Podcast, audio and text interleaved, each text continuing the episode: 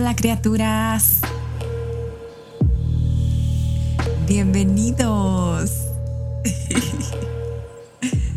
Bienvenidos a Wake Up. Este es el primer episodio de este podcast y estoy muy emocionada, nerviosa, contenta, no sé.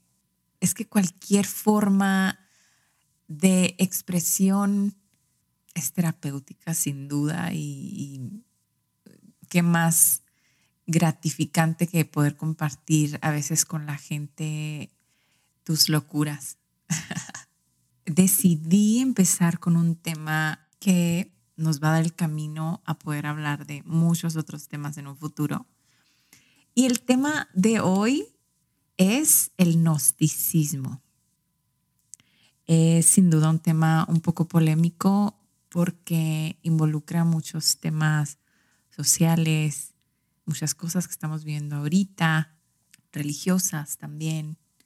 Primero que nada, quiero dejar en claro que no soy experta en los temas que se tocan en este, en este podcast y que el contenido se basa en una metodología que se hizo previa, en experiencias y en el pensamiento crítico.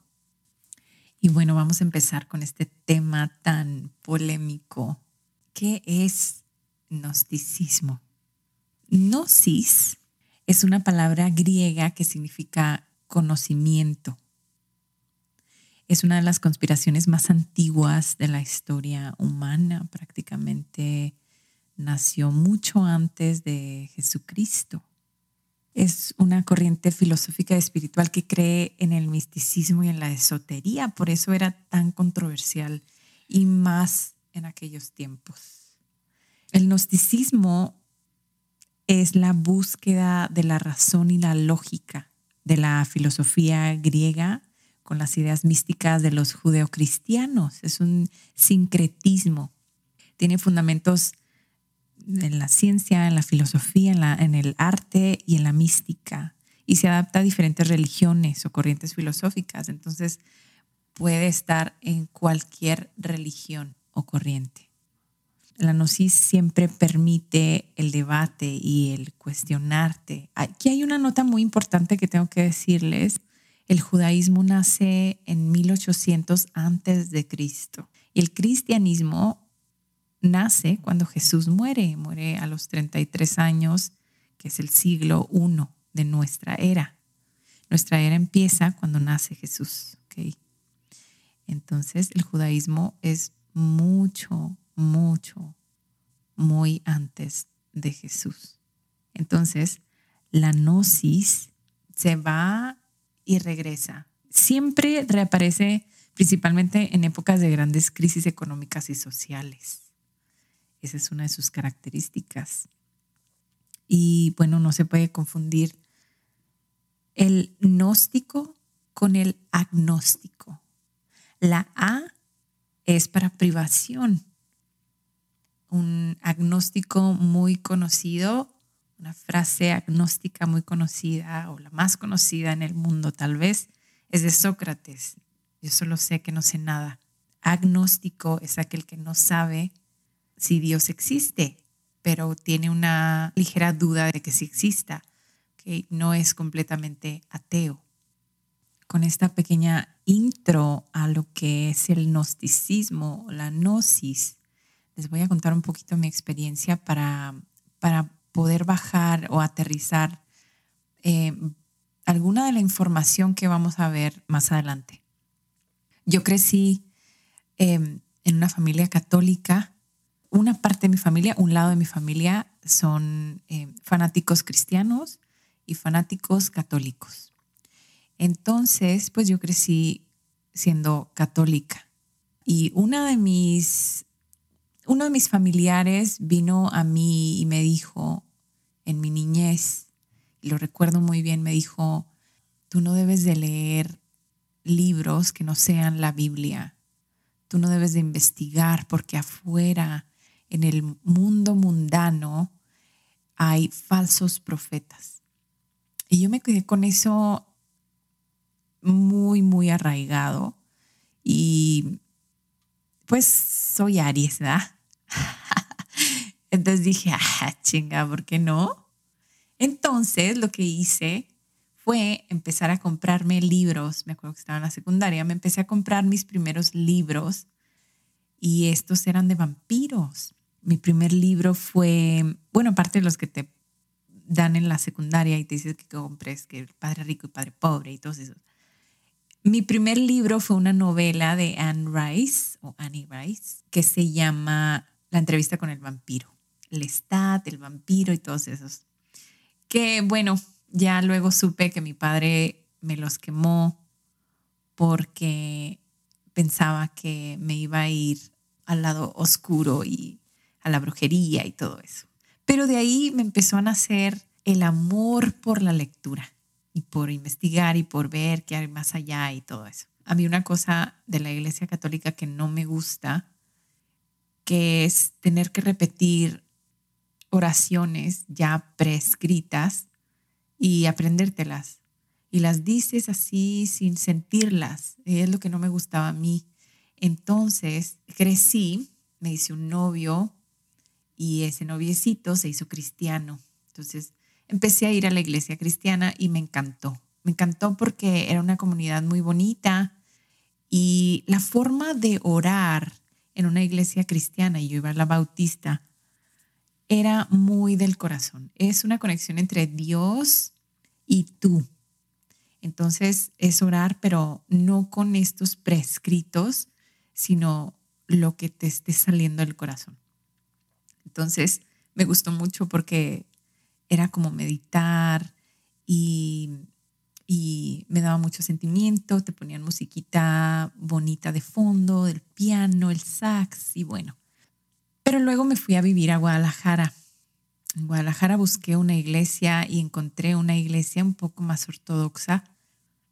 Y cuando entré, recuerdo que había estas señoras con un velito en la cabeza y así, ¿no? Los que no sepan del cristianismo, pues hay, hay varias ramas, se puede decir. En la bautista donde yo iba es donde sí puedes usar pantalón y así, ¿no? Pero en esta a la que fui, pues no. Entonces, pues yo entré, era mi primer día y a la mitad del sermón del, del pastor empieza a decir que él es la reencarnación de uno de los apóstoles de Jesucristo y que Jesús dice por medio de él que nosotros tenemos que obedecerlo a todo lo que él diga. Me paré y dije, ¿qué estoy haciendo aquí? Me salí, hubo gente que se me quedó viendo y esa fue la última vez que dije, bye religión. Empecé a leer, empecé a investigar las cosas atroces que la iglesia hacía, y desde ahí dije, no, la religión no es para mí. Luego, después de estas dos experiencias, empecé a involucrarme en el movimiento Rasta. Vamos a poner un poquito de contexto. El movimiento Rasta es una rama del cristianismo.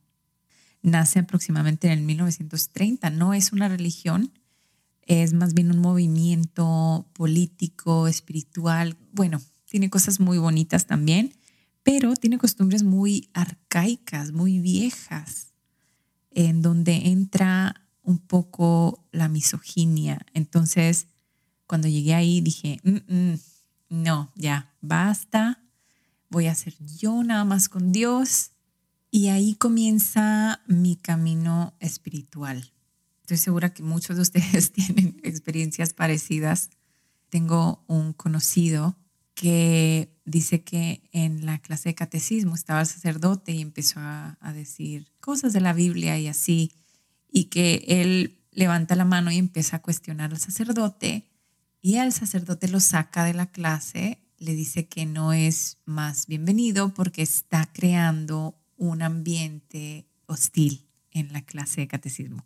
Entonces, pues son cosas que te hacen dudar y alejarte un poco de los sobornos de, la iglesia, de sobornarte con el cielo, con los pecados, con si no te portas bien, vas a ir al infierno. Y si te portas bonito, tienes un lugar en un cielo maravilloso, ¿verdad? Pero ese soborno para los gnósticos pues no, no hace efecto. Vámonos un poquito al origen del gnosticismo. Cabe destacar que es desconocido, pero se sabe que proviene de Grecia y Egipto. Renace cuando aparece el cristianismo, que fue durante el siglo I y III de nuestra era. Y lo que buscaba era meterse a cuestionar a las religiones como el cristianismo, el paganismo y otras. Con la Inquisición en 1478 se vuelve a prohibir, se silencia. Y luego reaparece otra vez en 1877 con un libro de una ocultista muy famosa llamada Elena Blavatsky, llamado Isis sin velo.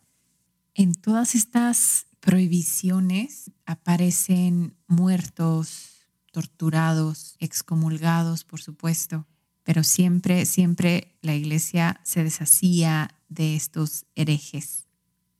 Sin duda, el gnosticismo fue, es y será una amenaza para la iglesia completamente. Nos llaman herejes. Em, hubo muchos cristianos gnósticos que empezaron a cuestionarse y fueron excomulgados. Y bueno, la iglesia dice, que el gnosticismo es el ego. Es esa sensación de poder, que eres especial, que los demás están mal, que están equivocados, que tú eres el que sabe, que tienes los secretos de la vida. Y bueno, como todo control de masas, quieren hacerte ver como el ridículo.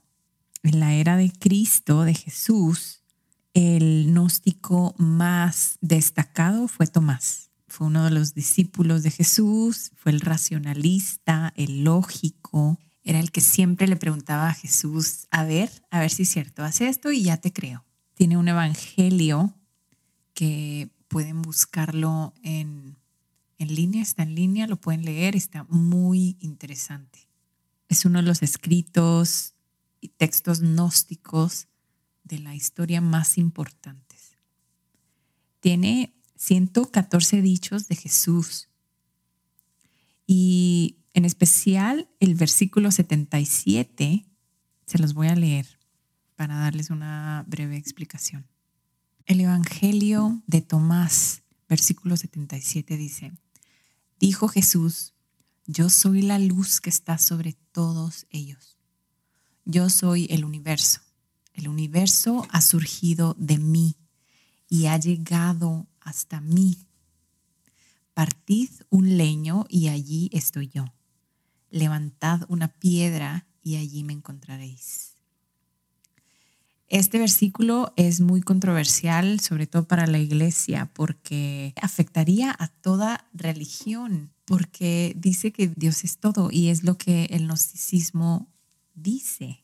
Justamente como el existencialismo en la filosofía, eh, el gnóstico se pregunta, ¿quién soy? ¿De dónde vengo? ¿Cuál es el significado de la vida? ¿Por qué estoy aquí? ¿Cuál es mi verdadero yo?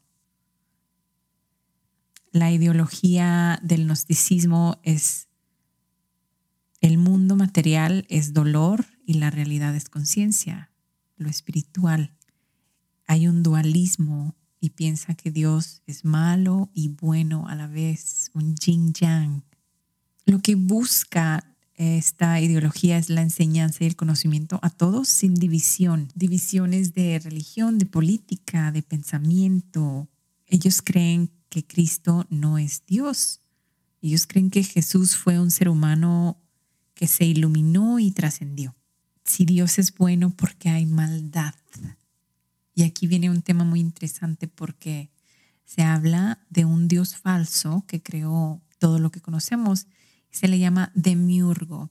Viene de una filosofía platónica que es el Dios creador del mundo y del universo, pero demiurgo necesita definitivamente otro episodio para, para él.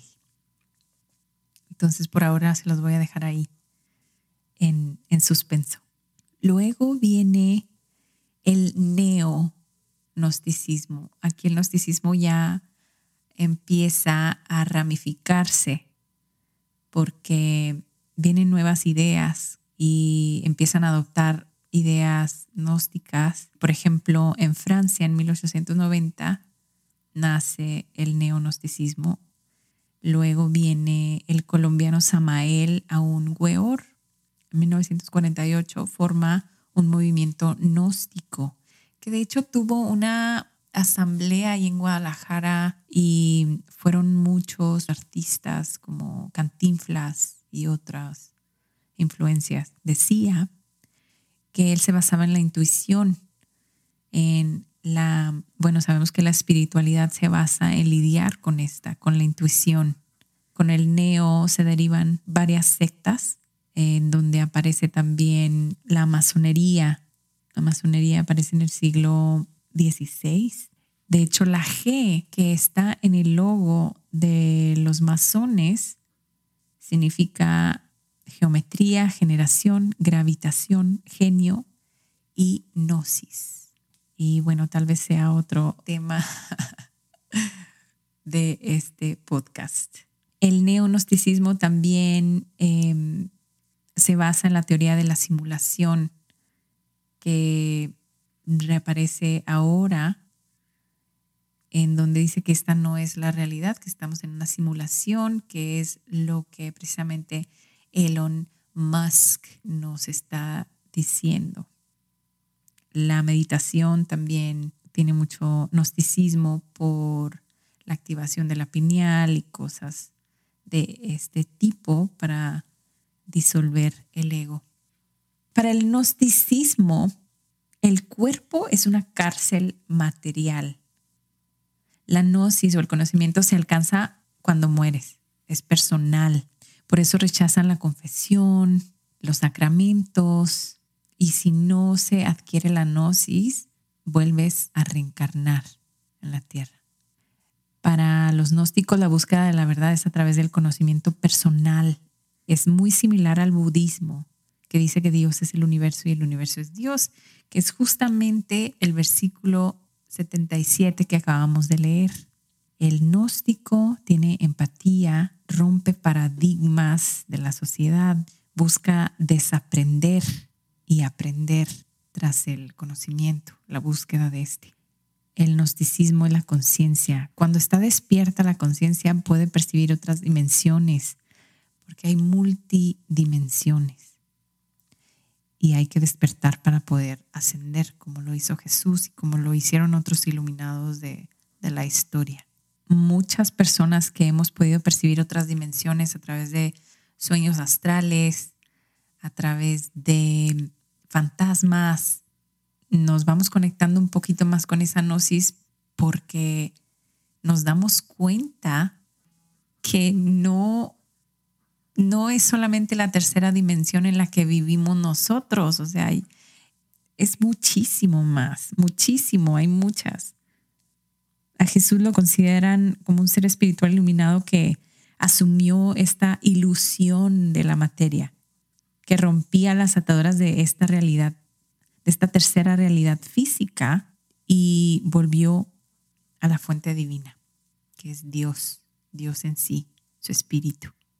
Ay, ojalá que no los esté revolviendo con tanta información. Voy a hacer aquí un, un paréntesis. Luego voy a sacar un episodio sobre fantasmas, mi experiencia y algunos otros detalles muy importantes también. Una de estas características es la telepatía y muchos otros milagros, entre comillas, que se le atribuyen a Jesús son esos mismos milagros de algunos chamanes, en especial de Pachita. Pachita también va a tener obviamente un, su episodio. Pachita y Jesús sabían dominar esta tela, esta matrix, sabían salirse de ella, ir por lo que necesitaban y traérselo a la tercera dimensión para ayudar al humano. Es por eso que Jesús, los gnósticos saben quién es, saben que existe, saben que existió y le dan su papel. Es un papel muy importante por algo es el hombre más popular y más famoso de nuestra era. Los gnósticos sabemos que hay algo más allá porque lo hemos visto, con o sin ayuda de psicodélicos. Sabemos que hay un creador y que somos espíritu buscando despertar con esta gnosis para reunirnos a nuestra naturaleza espiritual y, poder trascender y no, y no tener que regresar a esta tierra. Yo creo que muchos todavía tenemos que. y bueno, otros datos interesantes es que hay muchísimos textos gnósticos en la historia también. Aparte del Evangelio de Tomás está el libro de Tobías, el Bhagavad Gita, el Popol Vuh, es el texto maya más importante de nuestro país que no he podido leer, pero ya, ya lo tengo y, y quiero leerlo próximamente. Películas también como Ágora, que es Hipatia de Alejandría es la vida de esta maestra. A ella la mataron a golpes los fanáticos católicos cristianos y ella tenía un dicho que dice, defiende tu derecho a pensar, porque incluso pensar de manera errónea es mejor que no pensar. Ella fue una gnóstica muy importante de sus días y pues terminó mal. ¿Qué queremos si la iglesia se interesa y se interesa más en el control de masas con, con la religión y en el poder político que por el crecimiento espiritual individual de cada ser humano? Voy a hacer un pequeño resumen ya para cerrar el tema, porque ya sé que es mucha información y, y bueno, es un poquito complicada. Pero en resumen, el gnosticismo trabaja desde una premisa que es que todos los seres humanos somos en esencia emanaciones de Dios, que Dios es un ser espiritual y nuestro estado natural es el espíritu puro. Para los gnósticos, el haber reencarnado es como una condición que nos impide darnos cuenta de esto, por eso se nos borra todo el cassette cuando reencarnamos. Por eso no nos acordamos de, nuestras vidas pasadas. La gnosis dice que hay una serie interminable de reencarnaciones si no logramos llegar a la gnosis. Es un ciclo que solamente se puede romper adquiriendo este conocimiento y nos da la iluminación necesaria, digamos, para volver permanentemente a la fuente. Para ellos la salvación no es evitar el juicio final, sino salvarse de reencarnar. Es, digamos, el equivalente a reprobar un curso escolar y tener que cursarlo, algo así. Quiero invitarlos a que no se queden con la información que yo les, les doy, que investiguen si algo, si les quedaron dudas, investiguen. Este es un tema muy, muy extenso. Esto es simplemente una introducción, se podría decir, a lo que el gnosticismo es. Les quiero agradecer por llegar hasta aquí, por haberme escuchado. Les comparto mi Instagram, es Griselda Cooking. Hasta pronto, criaturas. No se queden con nada, investiguen, busquen edúquense. Yo soy Blue y estás escuchando Wake Up.